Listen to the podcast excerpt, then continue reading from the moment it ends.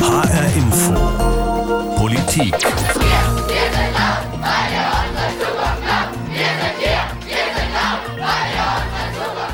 So klang das auf einer der vielen Demos von Fridays for Future im Jahr 2019, die Zeit, in der Zehntausende auf die Straße gehen konnten.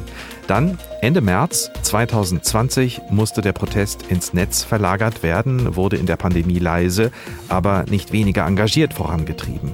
Unter anderem mit einer Klage. Und Ende April 2021 dann das Urteil aus Karlsruhe, das viele so überrascht hat und das der Bundesregierung aufträgt, sie müsse jetzt beim Klimaschutz nachbessern.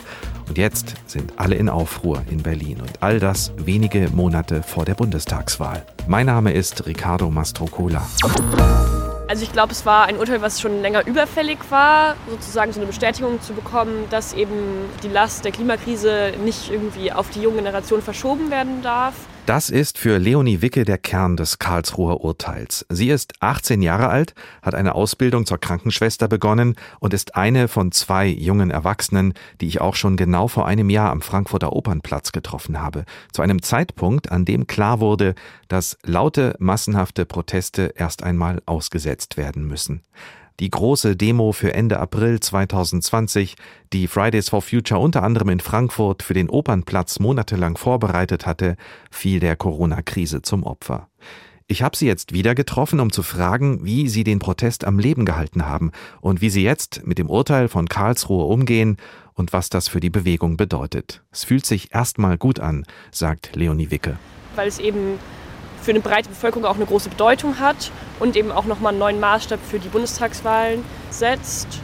Aber das heißt jetzt nicht, dass wir irgendwie ähm, ganz viele mehr Leute haben, die auch sich aktiv für diesen Klimaschutz einsetzen werden, sondern es ist eben eher ein uns Recht geben, aber es, es geht noch nicht viel mehr Schritte weiter voraus. Neben Leonie Wicke steht Konstantin Nimmerfroh, 20 Jahre alt, mittlerweile Kita-Betreuer und genauso politisiert wie schon im letzten Jahr. Der größte Durchbruch war erstmal, dass überhaupt vor einem Gericht ein Recht auf, ein Anführungszeichen Recht auf Zukunft, ein Recht auf Klimaschutz erkämpft werden konnte in der Form. Das hat für mich schon mal einen sehr, sehr großen Durchbruch dargestellt. Für mich war das natürlich ein Moment, wo ich sage, boah, voll cool, dass es da ist und richtig, richtig gut. Aber so eine euphorisierende Stimmung war jetzt zumindest bei mir nicht da. Und dass es natürlich auch erstmal nur ein Teilerfolg war, der super wichtig war, aber erstmal nur ein Grundstein sein kann für die weitere Politik, die danach erkämpft werden muss. Also mit dem Urteil aus Karlsruhe im Rücken geht das auf jeden Fall leichter. Gut abzulesen ist das an der allgemeinen Hektik, die in Berlin ausgebrochen ist. Darauf kommen wir später nochmal in der Sendung zu sprechen. Was haben die Richter in Karlsruhe gesagt? Ich versuche das nochmal kurz zusammenzufassen. Hintergrund ist ja das Pariser Klimaschutzabkommen von 2015, bei dem die Staatengemeinschaft beschlossen hat, die Erderwärmung bis Mitte des Jahrhunderts auf höchstens zwei Grad zu begrenzen besser noch 1,5 Grad. Das 1,5 Grad Ziel ist seither in aller Munde. 2019 hat die Bundesregierung dann auf massiven Druck der Straße hin ein Klimaschutzgesetz beschlossen, das aber schon damals hinter dem zurückblieb, was sich viele erhofft hatten. Das Bundesverfassungsgericht hat jetzt all die Kritiker der bisherigen Klimapolitik bestätigt. Zu ungenau und vor allem der Punkt, der schon anklang in den Äußerungen von Leonie Wicke und Konstantin Nimmerfroh, die Bundesregierung schränke die Freiheiten künftiger Generationen ein, die dann mit den Folgen der Erderwärmung zu kämpfen hätten und dann erst recht mit Einschränkungen im Alltag leben müssten. Eben waren wir auf dem Opernplatz in Frankfurt, gehen wir später auch nochmal hin. Jetzt ist Claudia Kempfert an der Reihe, die all das, was ich eben erzählt habe, im Schlaf aufsagen kann. Und nie müde wird es immer zu wiederholen. Sie ist Wirtschaftswissenschaftlerin und Leiterin der Abteilung Energie, Verkehr und Umwelt am Deutschen Institut für Wirtschaftsforschung, kurz DIW, und sie ist Mitglied im Sachverständigenrat für Umweltfragen, der die Bundesregierung regelmäßig berät. Genau vor einem Jahr war sie auch Teil der Sendung, in der ich mit Leonie Wicke und Konstantin Nimmerfroh gesprochen hatte. Nichts lag also näher, nochmal nachzufragen, wie sie die Lage jetzt einschätzt nach dem Urteil von Karlsruhe. Fehlt Ihnen der Punch der jungen Menschen, die vor der Pandemie da so auf die Straße gegangen sind, äh, jeden Freitag? Na, erstmal sind die jungen Leute ja weiterhin auf der Straße eben nur sehr viel äh, reduzierter äh, und auch mit anderen Aktivitäten. Die sind immer noch freitags sehr mobil und auch aktiv. Im Netz findet wahnsinnig viel statt. Ich war auch Teil von vielen Seminaren und Veranstaltungen zur Weiterbildung, die die Jugendlichen da machen. Also insofern sind die genauso munter und genauso laut wie eh und je und sie haben ja auch recht und haben auch entsprechend den Anspruch darauf, dass uns Klimaschutz zu interessieren hat. Und im Übrigen gehört auch alles äh, zusammen. Denn äh, wir haben jetzt eine Gesundheitskrise, wir kommen dort raus, jetzt auch mit, mit Wirtschaftshilfen und sollten dieses Geld klug investieren in eben Klimaschutz, in Digitalisierung, in die Ladeinfrastruktur und so weiter, Schienenverkehr. Und dann können wir auch quasi drei Krisen mit einer Klappe schlagen. Und äh, das muss uns auch gelingen. Ich erinnere mich daran, dass Sie Ähnliches vor genau einem Jahr auch gesagt haben. Ich frage Sie gleich nochmal, wie weit wir gekommen sind auf diesem Weg. Lassen Sie uns das Urteil des Bundesverfassungsgerichts vom 29. April nochmal genauer anschauen. Da sagen die Richter ja, und Sie korrigieren mich bitte, wenn ich es nicht richtig verstanden habe, die Regierung soll konkret sagen bitte, wie sie die Klimaziele erreichen will und nicht nur die Ziele formulieren. Die Richter setzen auch eine Frist bis Ende nächsten Jahres und die Richter sagen, die Freiheiten nachfolgender Generationen würden ansonsten eingeschränkt. Da wollte ich nochmal nachfragen, Frau Professor Kempfert, was meint das Bundesverfassungsgericht damit, die Freiheiten nachfolgender Generationen? Ja, das Bundesverfassungsgericht äh, stützt seine Argumentation auch sehr stark auf unser Gutachten des Sachverständigenrats für Umweltfragen, wo wir festgestellt haben, dass wenn wir die Pariser Klimabeschlüsse einhalten wollen äh, und äh, die Verpflichtungen dort ernst nehmen, dass wir ein maximales CO2-Budget noch haben. Es sind aktuell 6,7 Gigatonnen CO2, die wir noch maximal emittieren dürfen. Würden wir jetzt nichts tun würden, wäre das maximal sieben Jahre weiter so. Dann schieben wir eben die Reduktionslasten auf die zukünftigen Generationen. Das ist das Urteil, was äh, besagt, das können wir nicht tun. Wir müssen äh, deutlich machen, wie wir auch nach 2030 die Emissionen senken wollen. Das ist jetzt der Hauptknackpunkt, auch bei der jetzigen Umsetzung, dass gesagt wurde, aber ihr habt ein Klimagesetz, das ist äh, schön, aber es regelt eben nur bis 2030 und darüber hinaus müsst ihr auch Verpflichtungen umsetzen. Sie sind Ökonomin, Sie kennen sich mit den Zahlen gut aus. Jetzt haben wir einige gehört. Ähm, vielleicht können wir die nochmal gemeinsam durchgehen zum besseren Verständnis. Äh, Deutschland soll ja nach dem, was wir von der Bundesregierung jetzt hören, bis 2045 klimaneutral werden. Das ist zumindest der Plan. Und bis 2030, also in neun Jahren, sollen die Treibhausgasemissionen um 65 Prozent gesenkt werden. Das alles immer im Vergleich zu 1990. Vor dem Urteil von Karlsruhe, da hatte man noch 55 Prozent anvisiert. An welchem Punkt, Frau Kempfert, befinden wir uns jetzt gerade? Kann man das, können Sie uns das nochmal plastisch erklären? Also jetzt haben wir 2020 äh, die, die 40 Prozent erreicht, aber auch nur mit Ach und Krach, äh, weil wir die Corona-Krise hatten und der Verkehrssektor zusammengebrochen ist.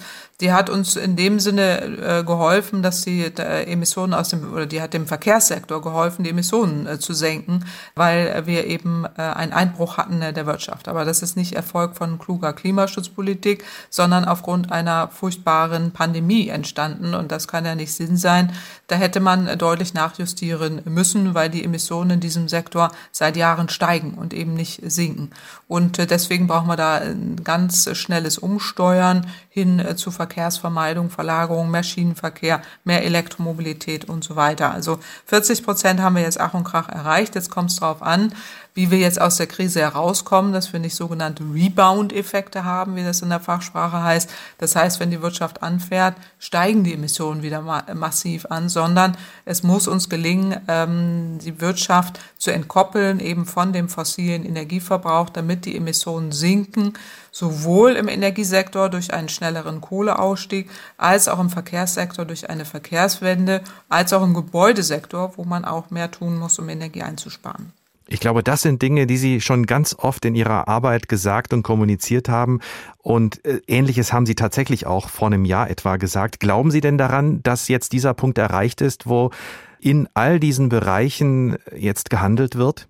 Ja, jetzt geht's nicht mehr anders, denn das Bundesverfassungsgerichtsurteil hat jetzt höchstrichterlich die Regierung verdonnert, nachzusitzen, nachzusteuern und zu verbessern. Und das ist anders als jetzt noch vor einem Jahr oder die letzten 15 Jahre, mit denen ich mich jetzt hier mit dieser Thematik beschäftige, ähm, wo immer Ausreden kamen und es geht alles nicht, wir können nicht, wir müssen mal äh, und äh, schieben das äh, den zukünftigen Generationen äh, zu, die sich das jetzt nicht mehr gefallen lassen. Und Sie haben völlig recht, die Jugendlichen, äh, indem sie sagen, wir wollen aber auch, wir, wir sehen das nicht ein, warum das jetzt hier so unfair läuft und äh, wir wollen auch die gleichen Rechte und die Freiheit, die ihr jetzt auch habt. Und deswegen kommt die Regierung nicht mehr durch, sondern muss jetzt endlich das machen, was schon lange bekannt ist und endlich umgesetzt werden muss. Wo könnte denn die Regierung ganz schnell handeln? Also wo kann man ähm, Einsparungen schnell bekommen? Ja, ich sehe da drei Dinge. Das erste ist der massive Ausbau der erneuerbaren Energien. Der wird uns auch konjunkturell helfen. Da geht es um Solarenergie auf die Dächer, da geht es um Windenergieausbau, äh, die Flächen, ähm, die ausgewiesen werden müssen, erleichterte Genehmigungsverfahren äh, und äh, eben auch Möglichkeiten der finanziellen Beteiligung, damit man die Akzeptanz auch in den Griff bekommt. Äh, der zweite ist, äh, dass wir mehr tun müssen, um äh, die energetische Gebäudesanierung voranzubringen, weil wir jetzt in einer konjunkturellen Krise sind, macht das Sinn, dafür finanziell Hilfen zu geben. Das hilft auch der Volkswirtschaft. Und äh, das Dritte ist auch die Industrie. Die Industriehilfen, äh, den Investitionsstau aufzuheben, zu investieren in die Zukunft, äh, in die Digitalisierung, in die Energieeffizienz und auch in den Wasserstoff.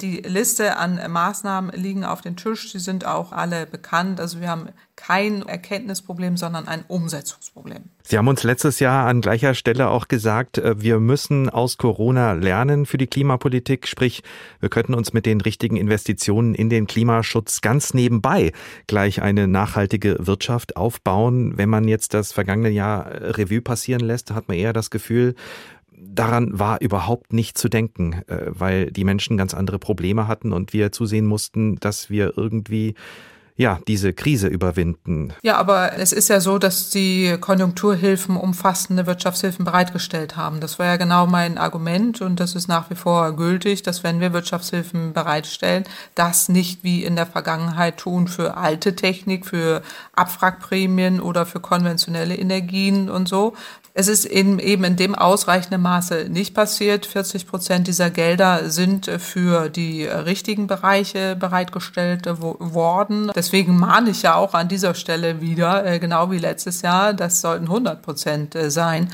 Äh, wir brauchen Gelder in den Schienenverkehr, wir brauchen einen Ausbau der Ladeinfrastruktur und die Digitalisierung und so weiter. Und das bietet sich geradezu an, weil man dann tatsächlich aus dieser Corona-Krise herauskommt und der Wirtschaft hilft und gleichzeitig die sozialökologische Transformation anschiebt. Frau Kempfert, letzte Frage, die auch schon angeklungen ist in meinen Fragen. Wie oft haben Sie all das schon erzählt? Wie oft haben Sie schon gemahnt? Seit wann? Also seit 2004 in meiner aktiven Rolle am DIW und davor an der Universität, also über 20 äh, Jahre kann man mittlerweile zusammenzählen. 2008 habe ich mein erstes Buch geschrieben, wo ich genau diese Punkte, die wir gerade aufgelistet haben, auch schon aufgeschrieben habe und habe das damals vorgetragen. Ja, aber ähm, also ich meine, es ist halt so, stetiger Tropfen höhlt den Stein. Man muss Dinge sehr oft wiederholen, äh, damit sie auch verstanden werden, damit auch die die Menschen begreifen, äh, dass es soweit ist, dass wir Dinge tun müssen. Äh, und äh, da kennen wir aus der Vergangenheit, aus der Forschung noch ganz andere Zeiträume, die es manchmal gebraucht hat, über mehrere Jahrzehnte, um Dinge wirklich in Gang zu bringen und auch zu verändern. Also insofern sind wir da noch ganz gut dabei und uns läuft in der Tat die Zeit davon. Die ersten Erkenntnisse zum Klimawandel gibt es schon sehr, sehr lange. Jetzt sind wir endlich so weit, dass wir vorwärts kommen und, und Dinge tun. und da freue ich ich mich einfach drauf. Ich gucke da sehr gerne nach vorne äh, und äh, weiß, dass wir das auch gut stemmen können und wir dann auch den zukünftigen Generationen, das ist unser Auftrag, eine lebenswerte Welt hinterlassen und die Zukunft dann auch wirklich gut wird. Jetzt sind wir soweit, dass wir endlich vorwärts kommen, sagt Claudia Kempfert, die Wirtschaftswissenschaftlerin, die sich mit Energie und Nachhaltigkeit beschäftigt und auch die Bundesregierung in Umweltfragen berät. Das war eine Menge Holz eben, aber da ich das Interview ja vorher aufgenommen habe, kann ich hier nochmal alles in Ruhe Revue passieren lassen. Also, was könnten wir uns merken? Auf jeden Fall finde ich den Begriff CO2-Budget und dass wir davon schon ziemlich viel verbraucht haben und mit der momentan noch gültigen Klimapolitik es nicht schaffen werden, laut Claudia Kempfert, Klimaziele zu erreichen. Wir müssten uns also mehr anstrengen, um das für Deutschland festgelegte Budget noch einzuhalten. Wir haben auch erfahren, dass wir im Vergleich zu 1990 immerhin schon 40 Prozent an Treibhausgasemissionen eingespart haben. Der größte Rückgang ist das seit dem Jahr der deutschen Einheit.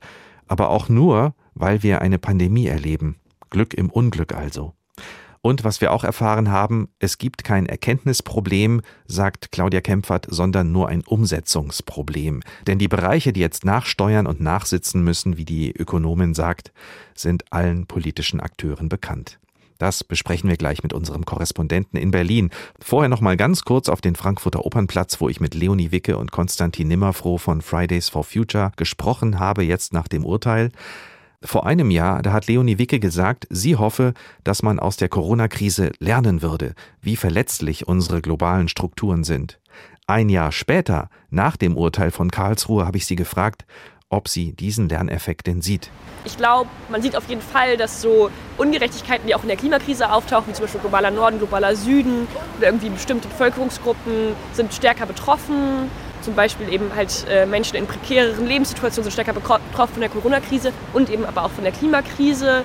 Also dass diese Ungerechtigkeiten sich auch widerspiegeln und man sozusagen daran sieht, dass sich eigentlich auch grundlegend was ändern muss, um jegliche Krisen irgendwie gerechter bewältigen zu können. Die Corona-Krise schafft weitere Klarheit über die Verteilung von Gerechtigkeit und Chancen in der Welt. Für Leonie Wicke ist das eine wichtige Erkenntnis aus den letzten Monaten. Konstantin Nimmerfroh hatte letztes Jahr gesagt, es sei die Chance da, die Wirtschaft klima- und sozial gerechter umzubauen. Aus Sicht des jungen Aktivisten ist da nicht genug passiert. Nein, da sind wir nicht weiter. Wir sehen in der Krise, und das ist, glaube ich, so ein bisschen das Problematische, dass die gleichen Mechanismen, die vorher Wandel verhindert haben, wieder in der Krise zu spüren sind. Ich glaube, das mit der Verhaltensänderung ist ein super interessanter Aspekt, weil es auf der einen Seite die Verhaltensänderung gibt und auf der anderen Seite immer noch den Zwang, der durch bestimmte Voraussetzungen ausgeübt wird, wo Menschen sagen, okay, ich möchte Kontakte reduzieren, aber ich muss jetzt in ein Großraumbüro, weil ich arbeiten muss, weil ich da immer noch hin muss. Und genau, und da sieht man auf der einen Seite eine Verhaltensänderung, die was bringt, auf der anderen Seite ist es, glaube ich, auch eine Sache, wo individuelle Einschränkungen weniger bringen, wenn immer noch in großem Maße solche Kontakte gemacht werden. Das so, spiegelt sich so ein bisschen in der Klimakrise auch wieder. Kleine individuelle, individuelle Verhaltensweisen sind cool, aber solange die großen Probleme nicht angegangen werden, sind sie auch so ein bisschen Tropfen auf den heißen Stein. Die großen Probleme, die nicht angegangen werden. Was Konstantin Nimmerfroh, 20 Jahre alt, und Leonie Wicke, 18 Jahre alt, noch vorhaben in diesem Jahr, das erzählen Sie uns dann nochmal am Ende der Sendung. Auf jeden Fall haben Sie ein sehr klares Bild davon, wie Sie sich die Welt und ihre Zukunft vorstellen. Zeit, in Berlin nachzufragen, dort, wo diejenigen sitzen, die einmal mehr getrieben und gezwungen werden, in Sachen Klimaschutz mehr zu unternehmen, nach diesem Urteil von Karlsruhe. Die Bundesregierung hat jetzt im Kabinett ein neues Klimagesetz beschlossen unser Hauptstadtkorrespondent Martin Polanski kann uns das genauer erklären. Man hat jetzt eben die Klimaziele raufgesetzt. Festgeschrieben ist jetzt gesetzlich festgeschrieben. Vorausgesetzt natürlich, das Ganze geht durch den Bundestag und äh, auch durch den Bundesrat, dass eben Deutschland treibhausgasneutral werden soll im Jahr 2045. Also fünf Jahre früher als gedacht. Und es sind eben auch festgeschrieben nochmal verschärfte Sektorziele, wie das genannt wird. Also für die Bereiche Energiewirtschaft zum Beispiel, für Industrie, Gebäude, Verkehr und Landwirtschaft. Da sollen sozusagen nochmal zusätzliche Einsparungen erbracht werden beim CO2-Ausstoß. Und als drittes hat man eben noch einen Pfad dann auch äh, formuliert für die Jahre 2031 bis 2040. Bevor wir nochmal auf diese Sektorziele kommen, Herr Polanski, wie muss man sich das vorstellen? Da sitzen SPD, CDU, CSU-Minister am Tisch. Das ging vermutlich nicht reibungslos äh, nach diesen Wochen und das geht ja auch seit Tagen hoch her. Jede Partei will sich besonders grün profilieren. Wie viel Uneinigkeit, sage ich mal so, steckt schon jetzt drin in diesem neuen geplanten Klimaschutzgesetz? Ich glaube, das Hauptproblem ist eben, dass man einfach mal Ziele formuliert hat, die ambitionierter sind als bislang, aber das eben nicht unterlegt hat mit konkreten Maßnahmen. Davor scheut man sich im Grunde genommen. Wie Sie richtig sagen, man gibt sich jetzt sehr grün, äh, hat ja auch vorher schon natürlich vieles erbracht im Thema Klimaschutz von Seiten der Bundesregierung, fühlt sich jetzt nochmal unter Druck gesetzt. Aber wenn es dann um die konkrete Umsetzung geht, äh, zum Beispiel im Bereich Verkehr, was heißt denn das jetzt zukünftig? Soll sollen die Benzinpreise deutlich raufgehen, sollen Verbrennungsmotoren schon sehr bald nicht mehr zugelassen werden. Im Bereich der Landwirtschaft, da wird ja auch immer gerne diskutiert, äh, soll, sollen Fleischpreise deutlich raufgesetzt werden, zum Beispiel über eine höhere Mehrwertsteuer. Da kann man sich ja vieles vorstellen. All das ist nicht konkret unterlegt, weil man eben auch weiß, dass da ein hohes Konfliktpotenzial ist. Denn für Klimaschutz auf die Straße zu gehen, ist das eine natürlich. Das andere ist, wenn es ums Konkrete dann geht, äh, wenn man dann zum Beispiel sich überlegen muss, äh, soll ich zukünftig auf meine Flugreise verzichten oder sowas einschränken, da wird es dann schwierig und das wissen auch die Regierungsparteien. Also da wird es offensichtlich noch einige Debatten äh, geben müssen und sicherlich auch jetzt im Wahlkampf.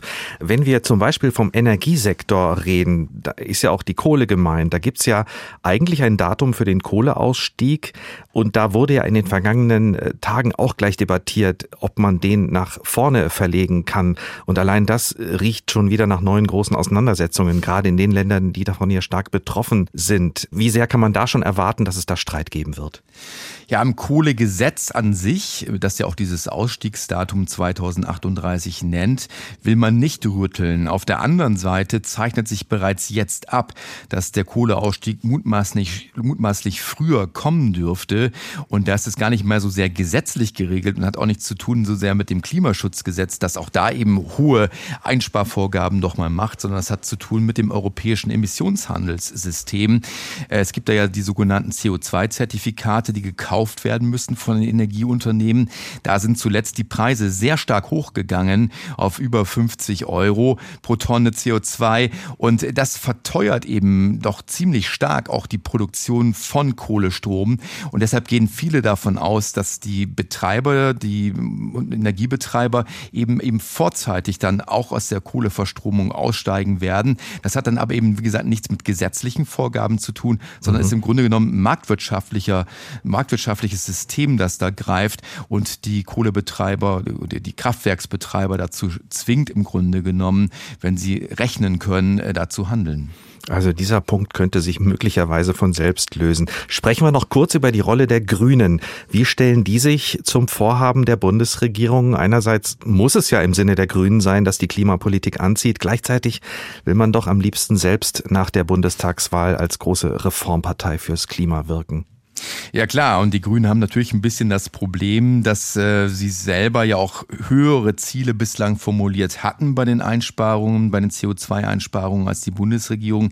Wenn die Bundesregierung jetzt ihre Ziele hochsetzt, wird die Lücke praktisch geschlossen und die Grünen haben dann gar nicht mehr so sehr ein Alleinstellungsmerkmal. Das Problem der Grünen aus meiner Sicht ist auch natürlich, dass auch sie sich scheuen, konkret zu benennen, was das jetzt eigentlich konkret heißt für jeden Einzelnen. Also es gab da jetzt kürzlich das Interview auch mit Annalena Baerbock, wie das denn mit Flugreisen sei. Und da hat sie schon ziemlich rumgeeiert. Äh, und sie möchte natürlich nicht die Ansage machen, äh, liebe Bundesbürger und Bundesbürgerinnen, verzichtet mal zukünftig, sondern es wird eher so in Watte verpackt nach dem Motto, keiner wird so richtig drunter leiden.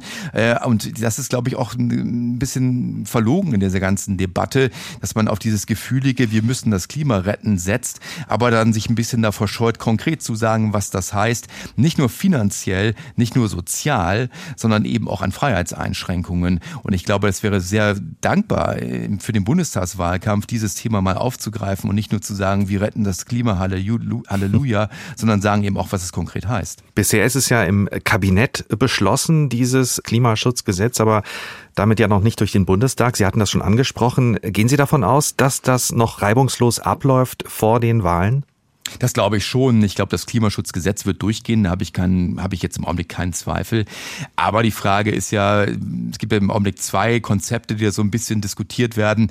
Äh, die Union, aber auch die Grünen setzen auf einen höheren CO2-Preis für Heizöl und Sprit. Äh, da sagt die SPD, das wollen wir nicht. Das ist uns sozusagen mit zu vielen sozialen Kosten verbunden, dass viele Leute das nicht bezahlen können. Die SPD sagt dagegen, äh, jetzt müsste ganz schnell eben ähm, die erneuerbaren Energien müssen müssten viel schneller ausgebaut werden. Und da sträubt sich vor allem die Union, weil sie befürchtet, dass es dann eben in vielen Orten Bürgerproteste geben könnte, gerade gegen Windräder. Ähm, da gibt es ja schon in der Vergangenheit oder schon bisher sehr viel Protest gegen. Und die Windräder werden ja auch immer höher, muss man dazu sagen. Das heißt, da ist eben auch schon Konfliktpotenzial. Ich kann mir vorstellen, dass das Klimaschutzgesetz an sich mehr oder weniger so durchgeht, wie es heute beschlossen wurde, dass aber eben Union und SPD da nochmal im Wahlkampf und auch ähm, in den nächsten Wochen nochmal klar zeigen werden, wo bei ihnen die Unterschiede sind. Und ich glaube, im Wahlkampf insgesamt wird das Klimathema natürlich eine große Rolle spielen. Martin Polanski, einer unserer Hauptstadtkorrespondenten über die Bundesregierung, die nach dem Urteil aus Karlsruhe schnell ein schärferes Klimaschutzgesetz auf den Weg gebracht hat, über das noch viel gesprochen werden wird. Das ändert aber vermutlich nicht viel daran, was Konstantin Nimmerfroh und Leonie Wicke von Fridays for Future noch vorhaben. Und damit nochmal auf den Opernplatz in Frankfurt. Wir lassen den beiden das letzte Wort. Ganz ehrlich glaube ich, dass in dem globalen System, aber auch in dem sozusagen staatlichen System Bundesrepublik gerade Grenzen liegen, ähm, was irgendwie diese Bewältigbarkeit der Klimakrise angeht. Und ich glaube, dass für mich es keine Lösung ist, sich auf eine neue Regierung zu verlassen, auch wenn es zum Beispiel jetzt die Grünen werden oder so. Das bedeutet für mich nicht mehr Klimaschutz oder konsequenterer Klimaschutz.